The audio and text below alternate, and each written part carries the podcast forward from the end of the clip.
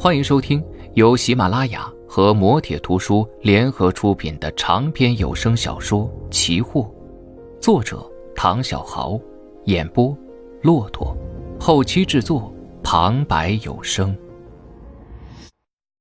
第五百五十七集，蔡拿云没有费丁点的力气，就让唐思荣说服了万清泉加入。接下来就剩三个人了：武自安。郑苍穹和陈太东、钱修业、蔡拿云、叶素新、马归远、唐思荣、万清泉，傅明伟在自己的笔记本上按照顺序写下了这六个人的名字，并且在叶素新、马归远的后边打了个叉意思是确定死亡；又在唐思荣和万清泉后边打了个问号，意思是虽然听说是死了。但是无法真正确定。傅明伟坐在那儿，闭着眼睛继续听。他总算是明白了，为什么就连邢树这么聪明的人，面对库斯科公司这个难题都一直解不开。原因很简单，那就是参与的人太多了，所有的被害者实际上都是凶手和主谋。如果不是知道了四季山中存在呼韩城这个事情，恐怕至今为止，陈太东和郑苍穹还都不知道幕后黑手就是钱修业。郑苍穹问道：“伍自安是什么理由加入的？我知道万清泉是因为唐思荣而加入的，你不用细说。”蔡拿云坐在那儿，端起茶杯，慢慢的喝着。喝完之后，把杯底的残液倒掉了，才说道：“他不算是加入，他只是表示自己不会向外讲啊。实际上，他帮我们做的只有一件事情，那就是将一份密码日记卖给了一个来自于蒙古国的女学者。实际上那样做，是为了前往世纪山寻找奇门的计划。”陈太东点头，我明白了，就是为了用这个计划误导万清泉、唐思荣，还有唐倩柔，对吗？蔡拿云点头。哎呀，那个计划也是为我报了仇啊！郑苍穹长叹一口气。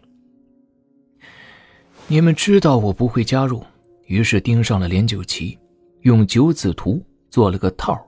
陷害他，误导了他，在这件事情上，如果仅仅是丢失了九子图，恐怕你会认为连九旗罪不至死。所以，钱修业在暗中指使唐思荣去香港杀了你老婆，谁知道却被你亲眼见到了。蔡拿云的耳边响起了枪声。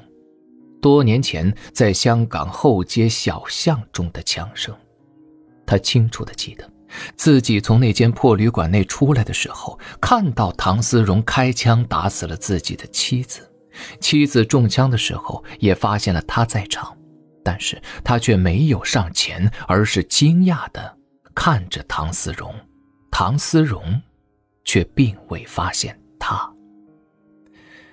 唐思荣把手枪扔在了叶素心的身边，拔腿就跑。蔡拿云没有上前，他只是呆呆地看着，看着奄奄一息的叶素心抬手指向自己，好像早就识破了自己和唐思荣的私情一样。我没有管我的老婆，我跑掉了。蔡拿云说到这儿，眼泪流了下来。也不知道那是大哥的指示，我什么都不知道。我告诉自己，我老婆是连九旗杀的，只有这样，我们的计划才不会出现任何的漏洞，才会完美。我跑回去，我跑回去，非常愤怒的对你讲，是连九旗杀了我老婆，我要你清理门户。其他人也开始帮腔，纷纷表示赞成。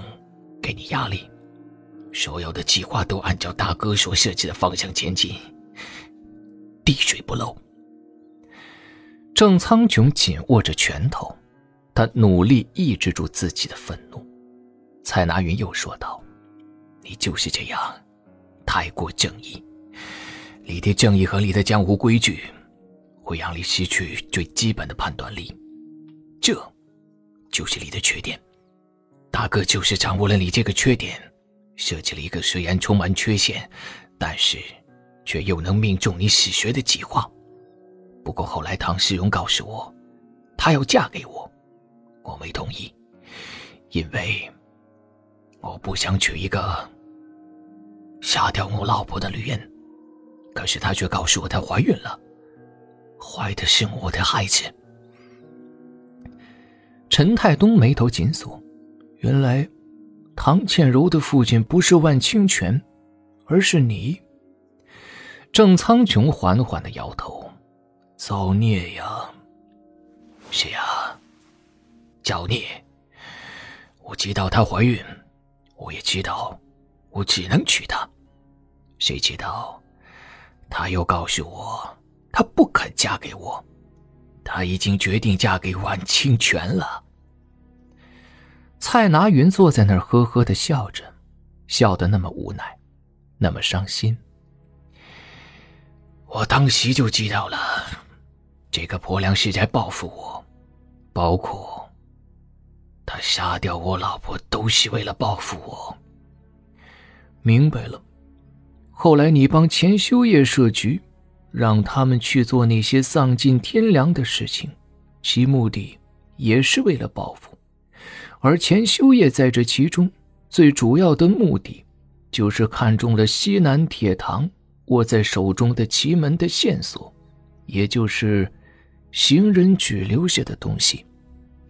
那个线索是假的，我和大哥早就发现。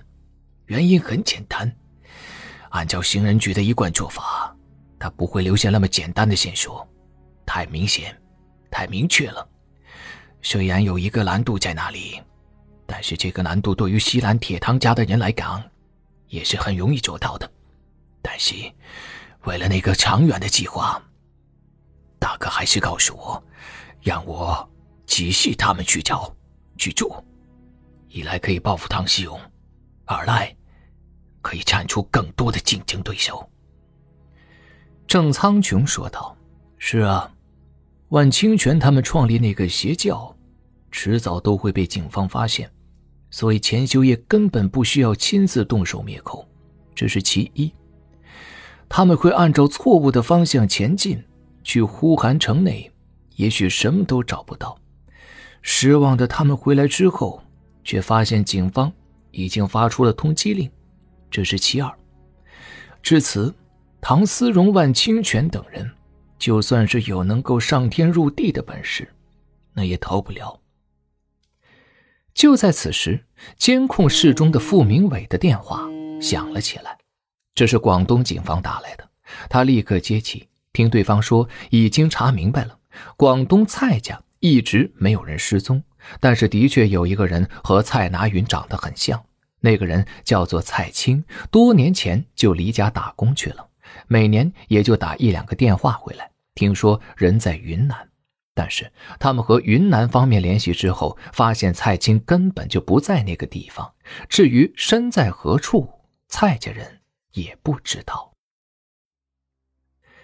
傅明伟只是简单的道谢，然后。挂了电话，很明显是蔡拿云花钱让蔡青找借口去的云南，实际上是到了他的武馆做了自己的替身。之后，蔡拿云又在合适的时机杀掉了蔡青，让所有人都误以为他已经死了。所用的方法和万清泉一模一样。